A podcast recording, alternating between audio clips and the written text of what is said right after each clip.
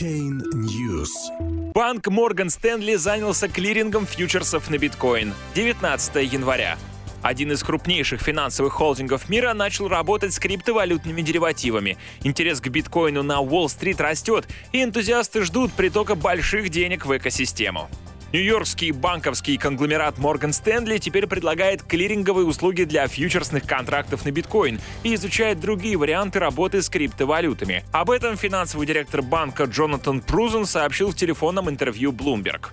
Если кто-то хочет торговать фьючерсами и расплатиться в фиате, мы сделаем это.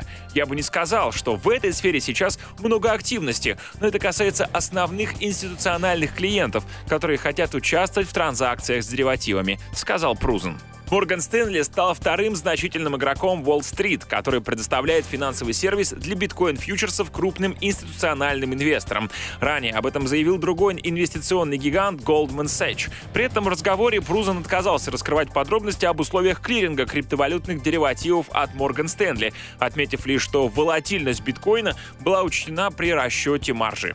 При этом в разговоре Прузан отказался раскрывать подробности об условиях клиринга криптовалютных деривативов от Морган Стэнли, отметив лишь, что волатильность биткоина была учтена при расчетах маржи. Напомним, что первые фьючерсные контракты на биткоин закрылись на Чикагской бирже опционов CBOE 17 января с итоговой ценой 11 055 долларов за один биткоин. По мнению некоторых аналитиков, именно экспирация фьючерсов стала одной из причин кровавой бани криптовалют 16-17 января, когда рынок в течение суток упал на 250 миллиардов долларов.